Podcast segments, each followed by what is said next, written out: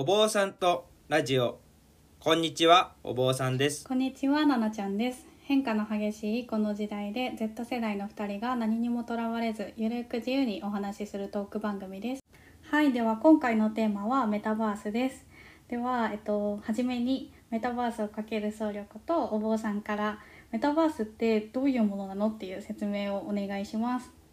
はいじゃあまずはメタバースってどういう意味なのかちょっと説明させてもらうね、まず、はい。えー、とメタバースっていう単語なんだけど、うん。メタとバースに分かれてて、うん。メタは、えー、と超越したっていう意味でバースはあの世界っていう意味になるんだけど、うん。あのまあそのまんまの意味だと超越した世界みたいな感じになります。うん。でまああのどんなところかっていうと、まあ、すごい簡単に言えば、うん。今ってほらネットも 4G とか 5G とか出てきて、えーっと iPhone だったりとかコンピューターの性能もすごい上がったんだけどうん。そういうすごい上がったことによって、えーっとインターネット上にももう一つ人間があのアバターって呼ばれるものを使ってそこに入って活動をする。そういうところがあのメタバースなんだよ。うん。奈々ちゃん知ってた？メタバースは私もやったことなくてあの初めて前お坊さんにやらせてもらったんだけどうん。すごいなんかうん。目の前にの景色がもう全部それになるからうん。本当にその世界に入ってるみたいな感じ？うん。そうそうなんだよね。あの、うん。デジタルデータだからあの例えば距離とか空間とかあと、うん。まあ自分の姿もなんだけど自分自身を本当に性別も声も何でもなりたい姿に全部デザインして例えばそのまあ物理的なやっぱほら実際リアルでいるとさ今はこうやって奈々ちゃんと僕でラジオやってるけど、うん。あのまあすぐ会いに行けな会いに行くことはできなかったりするんだけどそういう物理的な束縛から解放された、うん。そんな場所があのメタバースなんだよ。うんなるほど。アバターも自分でこう好きな感じにデザインができるんだよねそうだよ。アバターも何でも好きな形にできるから、まあうん今結構流行ってるのはやっぱりあのメタバースってすごいこれ面白くて、うん。あのメタバースやってる男女比率っていうのはあの、うん。男性の方が多いんだけど、うん。えー、とアバターだけ見るとなぜか女性のアバターが多かったりとか。あ、えーみんなこうまあ本当は男性なんだけど女性のアバターを使ったりとか好きなもので遊んでるんだね。そうそうそうそういうこと、うんうんあのこんな風にみんながあのなりたい姿になれなれるなりたい姿になってあの好きなように活動できるっていう場所がメタバースなんだよ。なるほどありがとうございます。うん、で結構ねあのねゲームと何が違うのっていう風に結構いろんな人に言われるんだけどもう確かに。ゲームとの違い、うん、うん。ゲームとの違いって何だと思う、ゲームとの違い？なんだろう、うん。奈々ちゃんってゲームよくやる？ゲームもあんまりやらないんだよ、あね、そっか。うん、じゃあ じゃあ分かんないか。うん、あのねえーっとねメタバースはあうんゲームはほら、やっぱりゲームをクリアするっていう目標があるんだけどあメタバースはそうだね、進めていくっていう感じだよね。そうそうそう、うんやっぱりゲームクリアをするっていう目的があって、うん。みんなそれでオンラインであの、うん。一緒に共同プレイとかできるゲームもあるんだけどやっぱりそれってそのあうんうんゲームをクリアするっていうのが目標になってるんだけどメタバースは、あのそれと違って目標がないっていうかそのこのメタバース社会全体が目標みたいなの。そんな感じなんだよメタバースって。メタバース社会全体が目標。そうあのもう目標がなくてまあ、うん。この現実社会もほら目標ってないじゃん社会に目標って、まあ、その空間に入り込んでこういろんなことをするっていうこと自体でもう目標が達成されてるというか。う、そうだね。うん、うん。まあ存在自体が目標なのかなっていうふうには思う、んうんうん坊さんは自分のアバターのデザインはどんなのにしてるの、えーっと僕はあの、はい。結構みんなはさ、うん。なりたい姿になれるからやっぱり鳥になったりとか、可愛い女の子になったりとかロボットになったりとか、まあいろんなことになってるんだけど、実は僕あのそのまんまでがっつりお坊さんのアバター使ってやってて活用坊さんでね。そうそうそう。なんかもうなりたい姿になれるとか言ってさ自分になってる。なんか自分大好きなのかなっていうふうに思われそうなんだけど。でもあれだよね。ちょっとかっこよくなってるよね。ああちょっとね。うんそうそうそう。ちょっとかっこよくなってるよねあの。かっこよくかっこいいお坊さんになってます。うんうん。あはい。かっこいいお坊さんに。あのいやーなぜかちょっとあれだよね。現実世界だとなんか歪んでかっこ悪いお坊さんになっちゃうんだけど。まあ確かに。その点ではなりたい自分なのかなっていうふうに思うんだけど。まあね。かっこいいお坊さんでやってます。はい。お坊さんはそのお坊さんのアバターを使ってメタバース空間の中で何をしてるの？まず、うん。えーっと僕がお坊さんとしてやっていることは、うん。まあ3つあって、うん。まず1つ目はあのバーチャル座禅会っていう風な名前で、うんあのやってるんだけど、うん。あのメタバース空間での座禅会をやってる、うん。でまああのどんな内容かっていうと、うん。結構やっぱり初心者も多いから、うんあの最初にちゃんと座禅のやり方を説明して、えー、と10分間座ってもらってでちょっとその後はあのその月のテーマを決めて、うん。例えば煩悩について話したりとか、うん。命について話したりとかあとまあクイズ形式ですごい軽いノリでやっちゃったりとかそんな風に話してで最後終わったらもう10分座って最後にみんなで記念写真を撮って解散。そんな感じであのバーチャル座禅会やってんだよ。えーすごい面白いね。そのメタバース空間の中で座禅会をするっていうのはなんか新しいね。うん。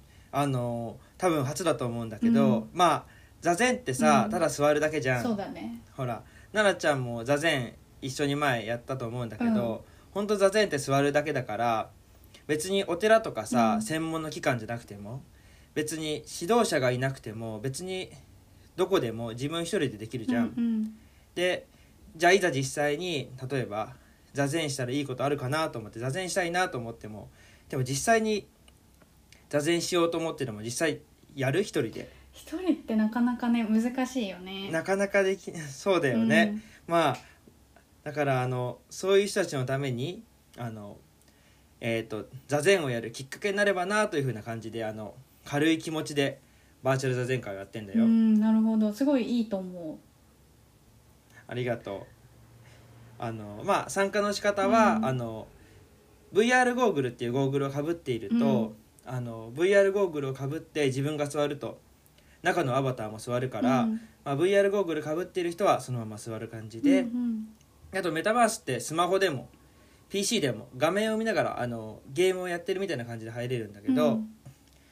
あのそうやって入っている人は、まあ、画面を見ながらあの画面を見ながらその、えー、と画面のアバターを、まあ、コマンドで座らせてで自分もまた画面を見ながら座る。そんな感じで座禅会やってるんだよ。う。ん、なるほど。ってことはじゃあスマホとか PC でやってる人は 本当に座ってるのかどうかはちょっと確認ができない感じだね。あまあそうだね、うん、まあ 実際座ってるか分かんないけど、うん。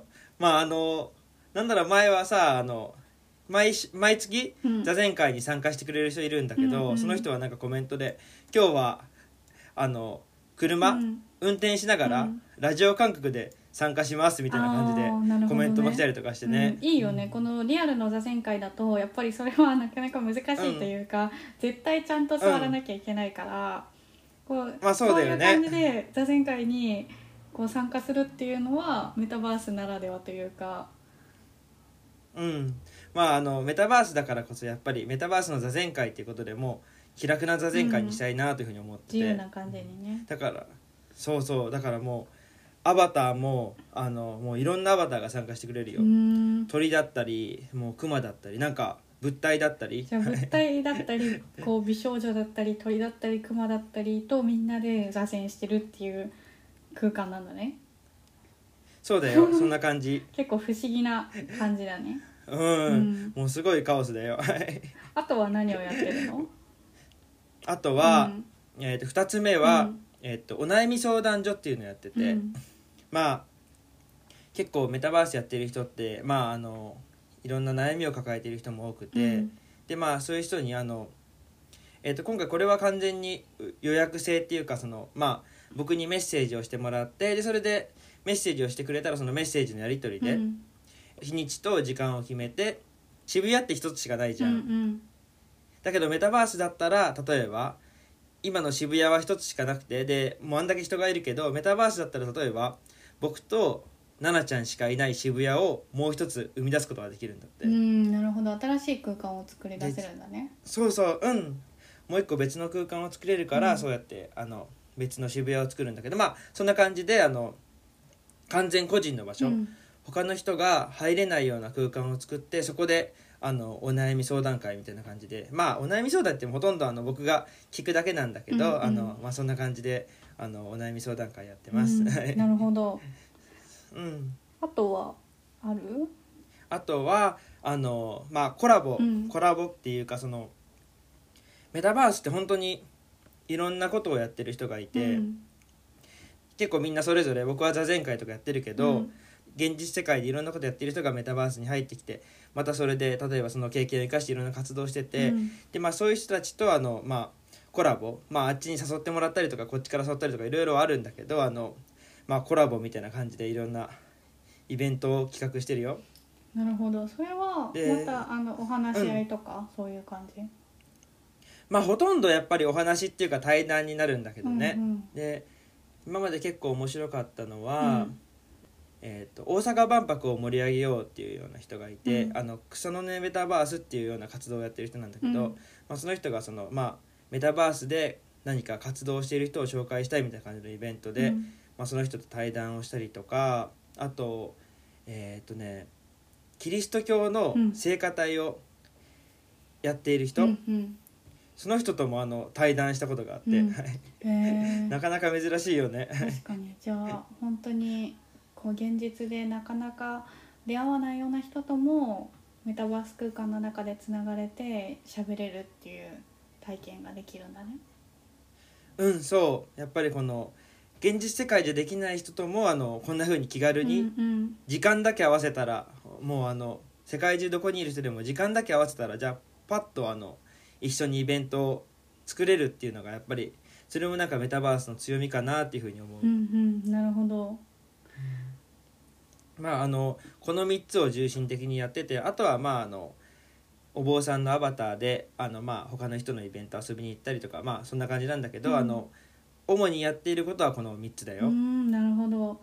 なんか座禅会とかってこうリアルだとリアルのお寺でよくあると思うんだけどなかなか行く機会がないというかちょっとなんて言うんだろう敷居が高い気がするああ確かにちょっと行きにくいよね。行くあのにちょっと勇気がいるからあと一人だとなおさらなんか大丈夫かなみたいなどんな感じなんだろうっていうのが分からなくてなかなか行けないと思うんだけどメタバースだったらすごいき気楽に参加ができるよね。そうだね、うんうんやっぱりメタバースってまあ簡単に入れるし別にあの座禅会だったらほらちょっと入っちゃってさ、なんか嫌だからやっぱ帰るっていうのはさすがにちょっとまあ別にまあ主催者側としては別にいいんだけどそれはそれで。もやっぱりあちら側からしたらさ、うん。急に途中で抜けるってすごい抜けにくいと思うんだけど、うんうんまあ、メタバースだったら別に簡単にいつでも抜けることができるし、うん。まあそれもやっぱりあのカジュアルっていうか気楽に参加できる要因でもあるのかなっていうふうに思う。うんうん、なんだろう。今こうお寺だったりこうお坊さんっていう存在がこうあんまり身近じゃなくなってきてるというかそれこそ法事だったり、まあ、お葬式だったりあと、まあ、年末年始とかあとは、まあ、大きいお寺だと観光、うん、とかで関わりがあると思うんだけどそれ以外ってあんまりないよね。こう例えば地域のお寺にすごい関わりがあるかって言ったらやっぱりみんな、ね、引っ越しもしたりするしだからこうずっとそのお寺と関わりがありますっていう人はなかなか少なくなってきてると思うから。うんうん。でだんだんそうやってねお寺離れだったりこう、まあ、仏教離れみたいなのが進んでると思うんだけどこうメタバースの中だとカジュアルにこう関われてそういう座禅会とかも体験できたりいろんなお坊さんのお話を聞けたりとかしてすごいいいなって思った。あなるほどうね、やっんぱりその最初普通にリアルのお坊さんに話しかけるよりはさ、うん。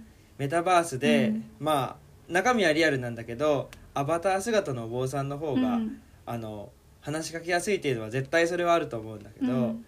でそれでやっぱりそれで一回あのメタバースでちょっと交流しとくとまたあのまあえっ、と場所は離れてるし、うん。そのその人と離れてるからまたその人と会えるとは限らないんだけどそのメタバースで僕に会ったことによってその人がまたちょっとリアルでもまたどっかのお坊さんにもなんか関わってみたいなとかそういうふうに思うかもしれないし、うんうんそうなってくれたらなっていうふうにすごい思ってる。そうだよね。本当そういうのできっかけで例えば座禅にはまったりだとか実際のお寺の座禅会に行ってみたいなって思う方もいらっしゃると思うしそういうきっかけ作りになってるよね、うんそうだよね。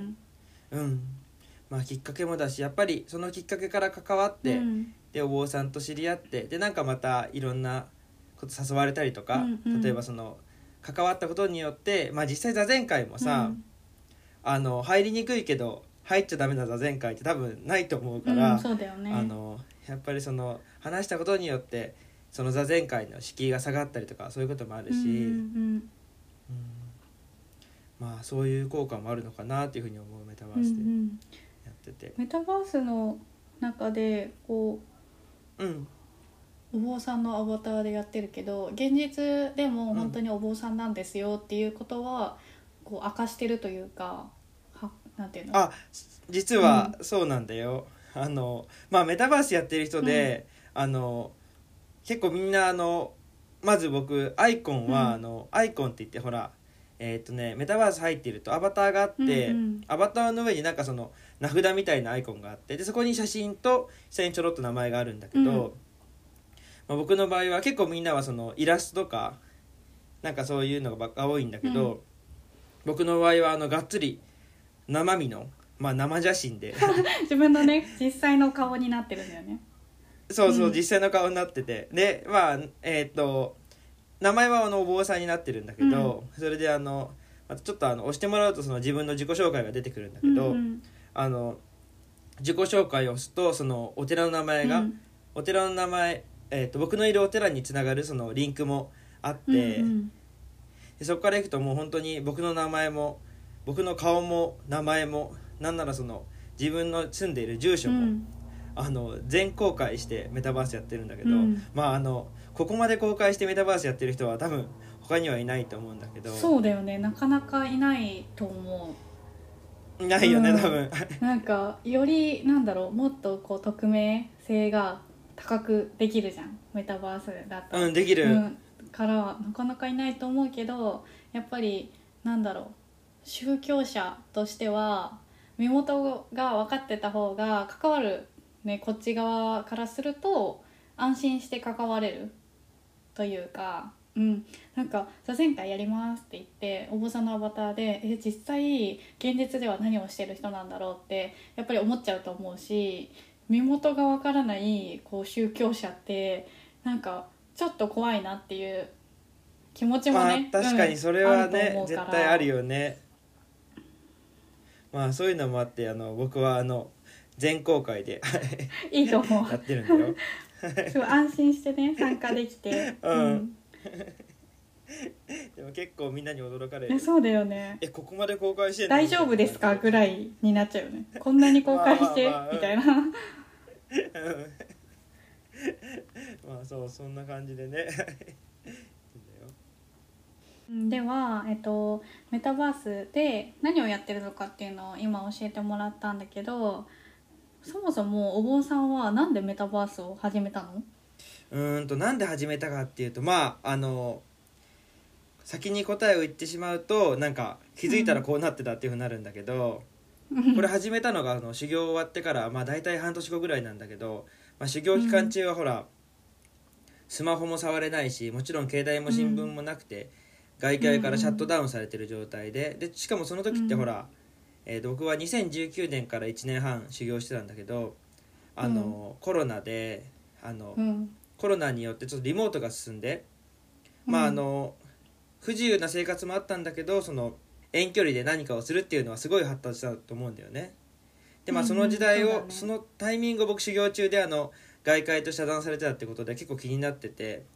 でまあうん。友達にメタバースを教えてもらってじゃあやるかっていうことで、最初はあの普通にあのお坊さんっていうことも隠して匿名で、あのうん。もう普通のアバターを使って普通のっていうかまあ普通の人間のアバターをし使ってあのメタバースやってたんだよね。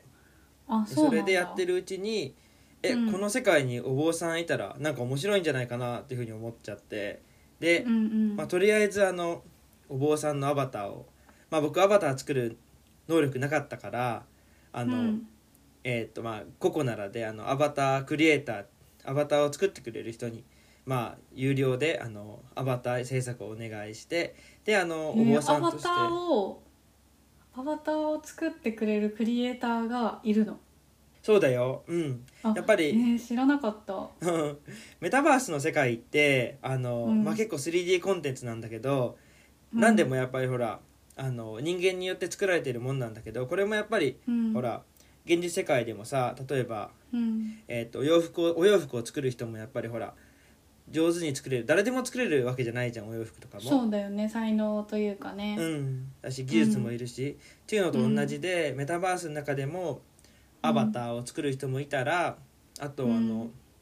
オブジェクトって言って例えばそのえーっとその世界にそのワールドっていう世界に置く木とか机とかいろいろそういうものを作ってくれるクリエイターもいれば、さらにはその、えーっとワールド全体を作るようなクリエイターもいてそんな感じで、いろんなクリエイターがいて結構あのその中で結構お金も動くような世界でね。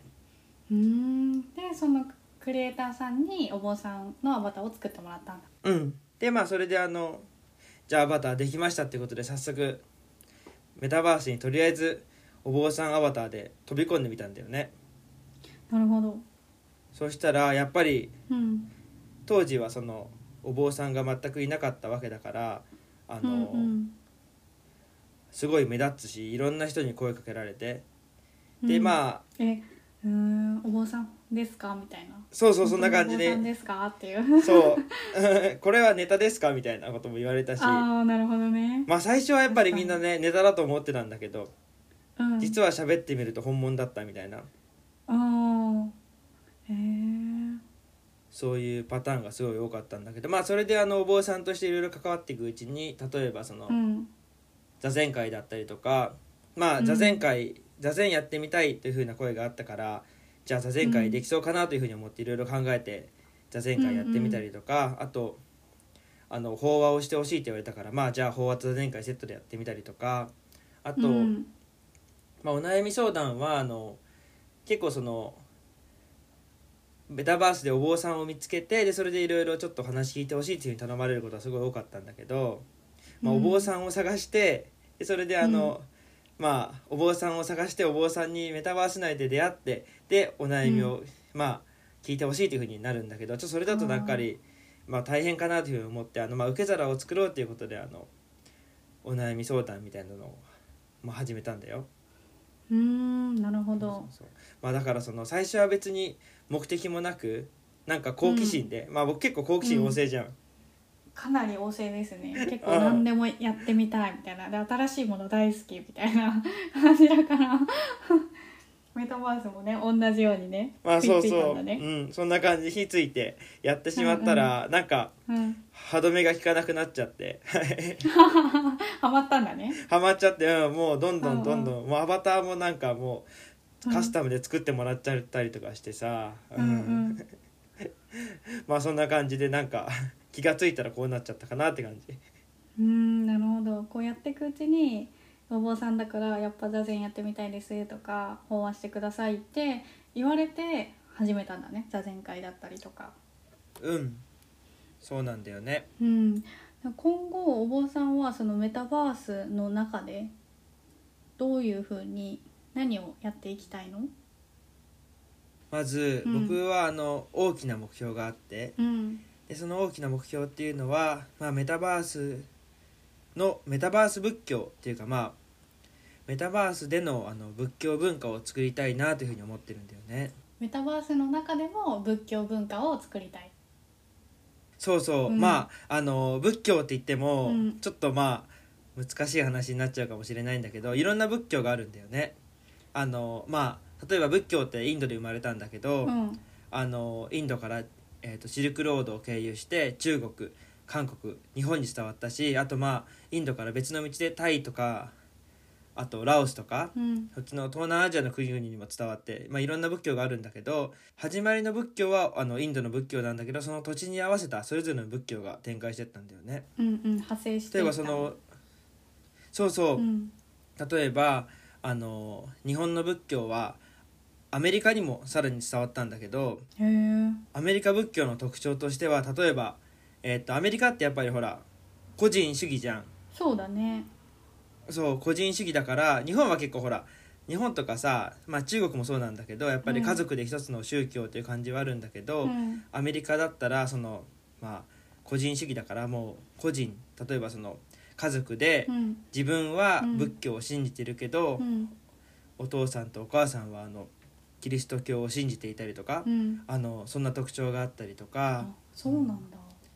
そう。あとやっぱりアメリカの仏教はね日本は結構宗派によって、うん。あの分かれてるとかそういうのあるんだけど、やっぱりその自分の選んだ仏教だから、うんその各宗派からいろんな自分の好きなものを取り入れてうん。もう宗派を通り越えてるみたいなそんなような仏教の特徴もあるんだよ。へえ。また日本とは全然違うんだね。そうそうそう、うん。うんうん。全然違う。まあやっぱりその仏教もそれぞれのその土地の風土とか、うん。あとまあ文化とかうん。その土地の人の考え方に合わせてまあそれぞれの仏教があるんだけど、うん。あのまあメタバースにもこのメタバース社会の、えーとまあ、文化とかうん。メタバースでその、まあ、ユーザーがどういうことをしてるかとかそういうのに合わせて、まあ、メタバース仏教っていうのもそのうちできてくるのかなというふうに思うんだよね。うん。メタバース仏教ね。うん、っていうのを作っていきたい。そう。うん。やっぱりメタバースもさ、うん。あの物理的な束縛から離れて、うん。空も飛べるし、うん。なりたい姿になれるっていうのがメタバースなんだけど、うん。でも結局ほらやっぱり人間のコミュニケーションっていうのはあるわけじゃん、ね。コミュニティがあって、うん。社会があってってなると、やっぱりそうするとどうしてもメタバース社会にもやっぱり人間関係の苦しみっていうのはあるんだよね。うん。で苦しみがある分やっぱりその仏教の教えに救われる人っていうのはいるのかなっていうふうに思うから、うん。やっぱりだから、まあ、そういう人たちに何か届くめるものを届けて、まあ、メタバース社会の仏教みたいなものを作っていけたらなというふうに思ってるんだよね。うんなるほどねそれで作ったメタバース社会のこの仏教をまた今僕はやっぱり現実世界のリアルの祥雲寺っていうお寺で、うん。あのお坊さんしてるんだけど、うん。その地域とかさらにはその日本仏教全体にもなんかつなげていけたらなというふうに思ってんだよね。う。んうん。メタバース空間でやってることだったり経験したことをまた現実の自分でつなげて現実世界でもこういろいろやって成長したりとかうん、していきたいなってそうだね。うん。例えばほら自分だったらほらメタバースでいろんなさことやってると、うん。やっぱりほらメタバースだといろんな人がいるわけだからいろんな質問されるんだよね。それって結構すごい勉強になるから自分自身のアップグレードにもなるし、うん。あとビジネスの世界だとまあブランドみたいな風には言うんだけど、うんうん。メタバース仏教をきっかけにあの正雲寺についてなんか知ってもらえたらなというふうに思ってんだよね。まあ、そうやってあのこのメタバース仏教を現実世界につなげたらなというふうに思う。うんなるほどねインターネットだったりとかを積極的に使ってこう少しでも関心を持ってもらえたらいいなって思うよね。そうだようね、うんん今ってさすごいうん社会は便利になってきてるからね、うんあの使わないのってすごいもったいないなって思うんだよね本当に。うん、確かにまあ古き良きみたいなところもあるけど使えるものは使ってこうじゃないけど、こういねや本当にそう思う。うんうん、の方がやっぱり、なんだろう現実よりたくさんの人にね短時間でこうパッとできるから。うん。まあそれは本当にそうだよね。だってさ、えー、と昔はさうん。車も電車もなかったじゃん。うん。車も電車もなかったしねってなってくるとやっぱりほらこのメタバースやってない人でさえ今のお坊さんが関わってる人数って、えー、と車のなかった江戸時代とかと比べたらもうはるかに前江戸時代はその檀家制度で制限されてたんだけど、まあうん車ができる前とかと比べたらはるかにいろんな人と関わってると思うんだけど、うん。やっぱりこうやってあの社会は変わっていくし、うん。まあ便利になっていくんだけどそれに合わせてお坊さんも変わっていかなきゃなというふうに思うんだよね。うん、もう文明はね発達していくからそれに乗っかるしかないというか乗っかりたいよね。うん。宗教離れとか問題になってるじゃん。うん。そうだね。宗教についてもこう日本人の結構大多数の方が自分は無宗教ですって言うと思うんだけど結構、まあ、もちろんあのいろんな信仰してる宗教がある方もいらっしゃると思うしうん。人にはよるんだけど結構あの、まあ、宗教離れというかうんはしてきてると思うからそういうネットで宗教に身近にこう関われる体験ができるっていうのは面白いよね。なあ本当にそうだよね。うん、えっとなんか宗教についてちょっと考えたことがあって私うん個人としては、まあ、いわゆる本当に日本人の無宗教、特に何か信仰してるわけでもないけどこう、まあ、神社にも行くしお寺にも行くし結婚式はまだしてないけど結婚式するんだったら教会とか本当にそういう感じなんだけどで宗教のなんか本来の目的役割って何なのかなって思ってちょっと奈々ちゃんググりました。あそうなんだ。なんて書いてあったの？じゃあシェアしてもらっていいかな？はい、えっと一番上にね、うん宗教本来の目的で Google うんやったら、あの宗教の本来的な役割はマイナス優先思考苦悩再現のない欲望などの悪循環から人を救済し精神の安定化装置として機能すること宗教はその役割を教義への信仰という形で実現しようとしていますって書いてあってうんあなるほどなって思ったのねなんか宗教って身近じゃなかったんだけど本来の役割って確かにそうやって言えるしそうやってそういうのがあったからこそもうんうこうどこでもねどどの世界でもみんなが作り出してみんなが信仰してきて今の現代にも続いてるうん。って思ったのね。結構宗教って何のためにあるのっていうふうにあるけどまあ結局一番の答えはさ、うん。人間の力ってさ、うん。そんな大したことないじゃ、うん。ん病気にはなるし、まあ、コロナもほらあんだけ医学が発達してもさ、うん。コロナのパンデミックはさ、うん。まあ今ちょっと収まってきてるけど結局ほらどうしようもなくなどうしようもなんなかったし、うん。やっぱり人間は老いていくしいつかは死ぬし、うん。それにほら人間関係だってどうしようもないこともあるし、うん。会社とかでもやっぱり自分の思い通りにならないこともいくらでもあるんだけど、うん。まあ人間って本当にその生きててどうしようもないことが多くて、うん。でそのどうしようもないことを解決するためにやっぱり宗教ってあると思うんだよね。うんうん。どうしようもないことにあのそのまあ無理やりってわけじゃないけど、うん。そのなんかその外から、うん。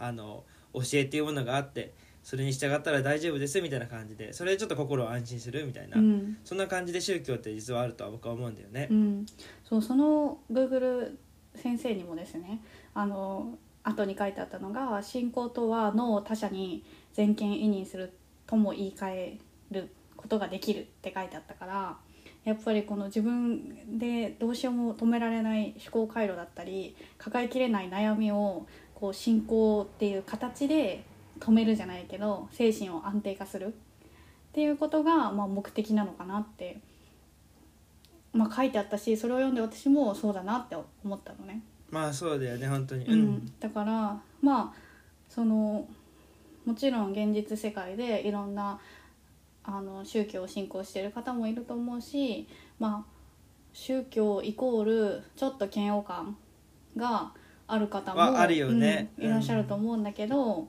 このメタバース空間の中でねお坊さんがやってる座禅会だったりとかってこうなんて言うんだろう。あの座禅会をやって10分みんなでね座ることによって普段のちょっと忙しい世話しない生活からこう離れる時間そう離れねて、こう深呼吸ができたとか自分に向き合える時間を持てたって思えてあなんか今日はちょっと眠れるかもとかなんかいい時間だったかもとかうんうん。だったり、まあ、そういう法話だったり話を聞いてうん、そういう考え方もあるんだなそういうふうに考えたら楽かもしれないなって思えたりしてちょっとでも心が軽くなったりとかちょっとでもこう余裕が持てたらなんかそれこそが本来の宗教の役割を果たしてるって言えるんじゃないかなって個人的に思った。う。ん、ああメタバースってさ、あの現実世界の束縛から離れて例えばもうなりたい姿になれるから、うん。もう別に例えばなんだろうあのお坊さんになりたいなと思ったらさ、うん。お坊さんのアバターを使って、うん。私お坊さんですって言って活動したらもうそれはお坊さんになるんだよね。うんうん。でまあ逆にその自分たちが何にでもなれる世界だからこそ、うんメタバースの中でのコミュニケーションってやっぱりその人間の本質みたいなものが出てくると思うんだよね。うん、そうだね。そうでやっぱりその本質ができてる中でのあの心の悩みとかそういうところに対するそこにマッチするその仏教の教えとか、まあ、他の宗教もそうかもしれないんだけど、うんそういうものってやっぱりその宗教の本質的なものなのかなっていうふうには本当に思う。うん、そうしやっぱりあのそのメタバース空間の中で顔も見えないし素性もわからないからこそその本質と本質で向き合えるというか、うん、そうだね。で、うん今はそこの中でビジネスだったりお金も発生してないからそのお坊さんの座禅会とかで、まあそう、うん、それはね。そう、うん発生してないからよりこうなんていうのお金だったりとかそういうしがらみも置いといてこう向き合えるんじゃないかなって思ったんだよね。うん、本当にそれはねあの結構ほら結構僕これもね日本の仏教ですごい問題だなっていうふうに思ってるんだけど、うん。奈々ちゃんお布施っていう言葉って知ってる？あうんお布施は知ってる。まああのお坊さんに渡すお金のことをお布施みたいになってるんだけど、うんうん。まあ今のほら日本の仏教っていうのはさ、うん。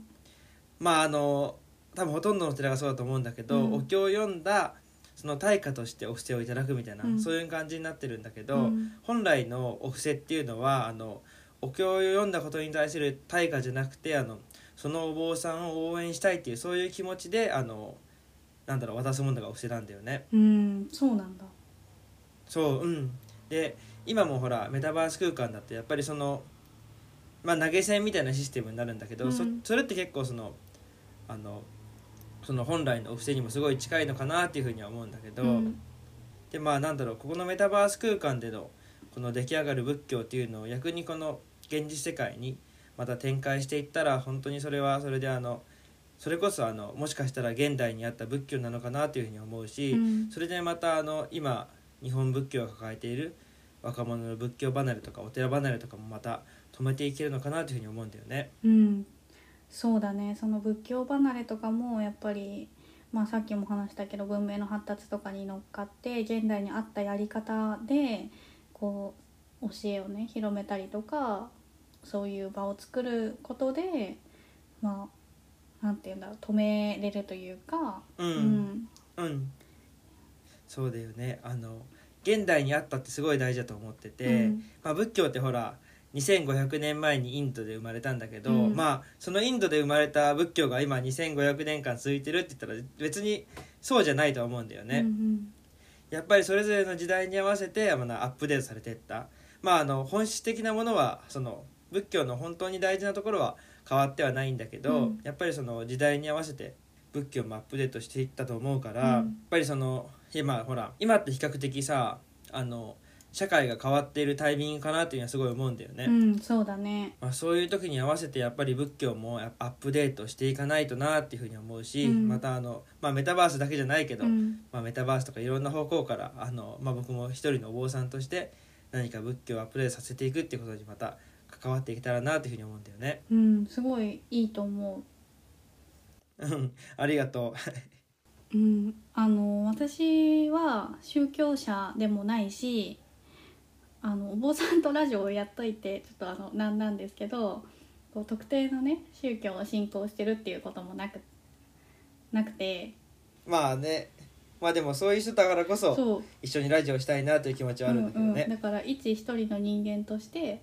思ったのは、まあ、こういうメタバースでの活動だったりこういうラジオだったりで少しでも誰かが心が軽くなったりとかあこういう考え方だったりこういう宗教っっていうのがあるんだなっていうきっかけになったらいいなって思う。あそうだよね。本当に、本当にその通りだと思う、ん。それでこう誰かが救われるというかちょっとでもなんて言うんだろう。苦しみから逃れられたらいいなって一人間として思いましたまあそれは本当にまあ宗教の役割じゃなくてやっぱり全人類の願いでもあるそうよねだね。ちょっとスケール広すぎるかもしれないおばさんはねいつもスケールは広めです。まあまあそうだね。はい。じゃあまあこんな感じであのメタバースについてあのお話しさせていただきました、皆さんあのご意見とかありましたらあのえっ、と概要欄にあのえっ、とお便り募集のリンク貼ってありますのであのいろんな意見どんな意見でも構いませんのであのじゃんちゃんお便りいただけると嬉しいはいですぜひお待ちしております。はい、では、えーっと、皆様、あの、本当に、あの、お聞きいただき、ありがとうございました。ありがとう。ございました。ではまた次回。はい次回お会いしまはいしょう、、じゃあ、また次回お会いしましょう。